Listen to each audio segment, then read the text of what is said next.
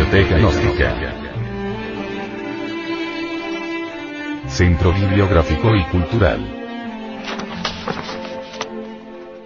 Libro.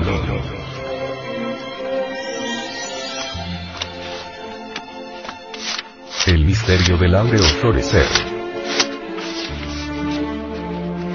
Autor. Samael Aumeor.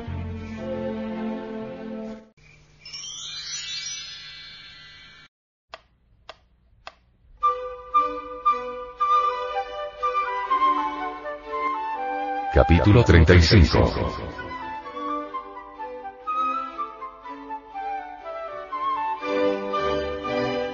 Belleza.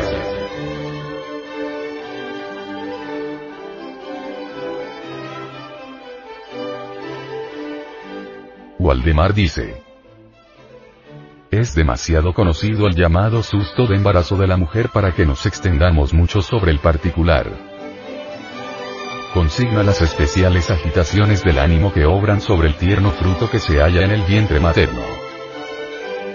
Pero, de manera singular, jamás se ha tenido lo bastante en cuenta de qué inmensa importancia es una influencia psíquica sobre el feto. Ya una simple sugestión de objetos puede acarrear una transformación física del mismo. Así, una mujer dio a luz hace algún tiempo en un hospital berlinés a un monstruo que tenía orejas y hocico de perro y un pelaje de bestia. Entre mis conocidos ocurrió el caso de que visitando con frecuencia el zoo durante su embarazo, la esposa de un industrial de Chemnitz, pues le gustaban mucho los cachorros de leona, dio a luz un par de mellizos con cabezas leonadas y garras. Ambas criaturas estaban desprovistas de inteligencia humana y murieron a las edades de 11 y 12 años, respectivamente. De embarazadas que tuvieron un susto de ratón se ha oído a menudo que el recién nacido tenía una mancha o lunar semejante a la piel del ratón, exactamente en el lugar a donde su madre se había llevado la mano en el momento del susto. En la antigüedad, continúa diciendo Waldemar, se extraía la correspondiente consecuencia del susto de las mujeres. Podía entrañar resultados negativos, pero también positivos. Así nos manifiesta Opian que las mujeres de Esparta daban a luz criaturas extraordinariamente bellas y bien constituidas debido a que tenían a la vista en sus dormitorios estatuas de Apolo, Jacinto, Narciso y los dioscuros, y además disfrutaban durante su embarazo de la música de arpas y flautas.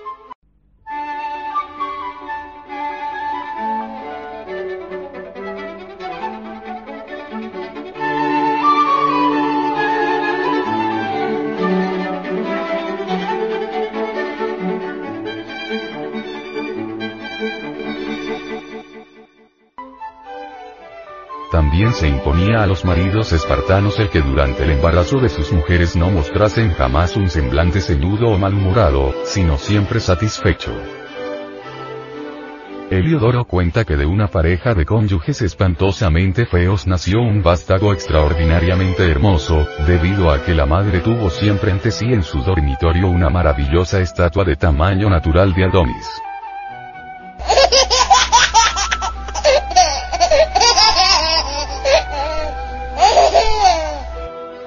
También el tirano de Chipre, mal conformado y feo, fue no obstante padre de muchachitos sorprendentemente lindos, debido a haber hecho ornar el dormitorio con radiantes figuras de divinidades.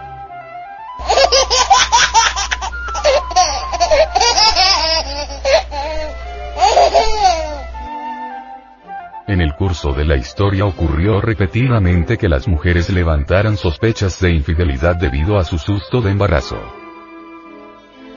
La esposa de piel oscura del también piel oscura Idaspo, llamada Persina, dio a luz al cabo de 10 años de matrimonio estéril, una hija completamente blanca.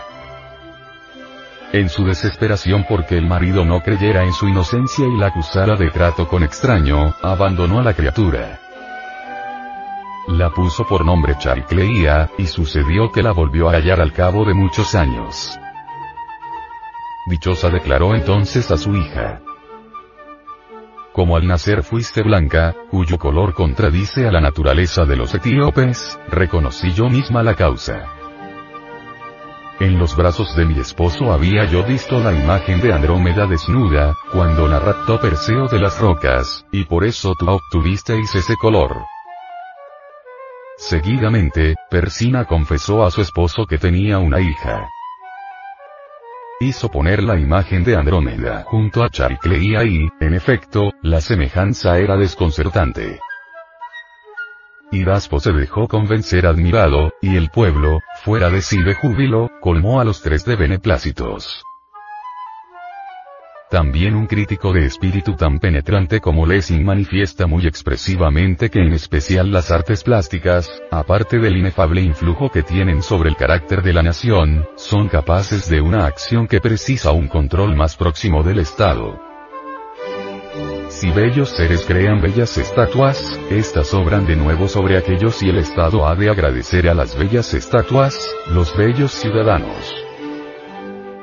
Entre nosotros, la delicada imaginación de la madre solo parece exteriorizarse en monstruos. Necesario es regresar al punto de partida original y cultivar con singular anhelo la belleza del espíritu. La recámara nupcial debe convertirse en el templo del arte. Ella es en sí misma el centro magnético del amor. Las mujeres de la santa predestinación no deben perder jamás la capacidad de asombro.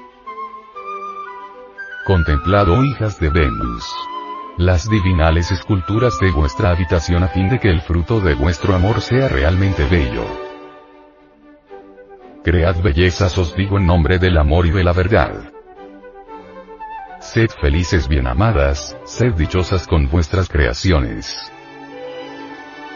La alcoba nupcial es el santuario de Venus, no lo profanéis jamás con pensamientos indignos.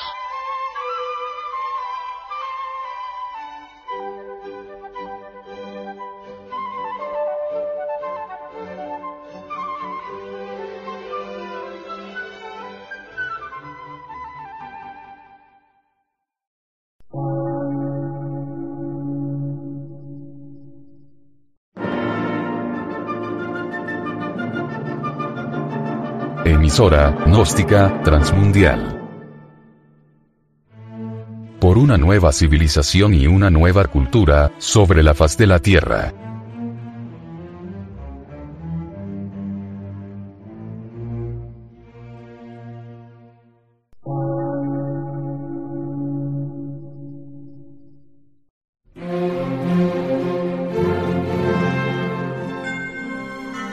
Medio de radiodifusión científico, artístico, místico y filosófico.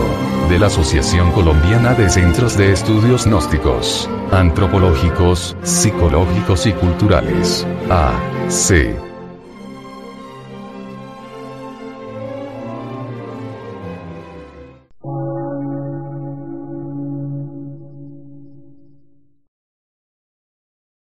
Lectura en movimiento. Difusión sin fronteras.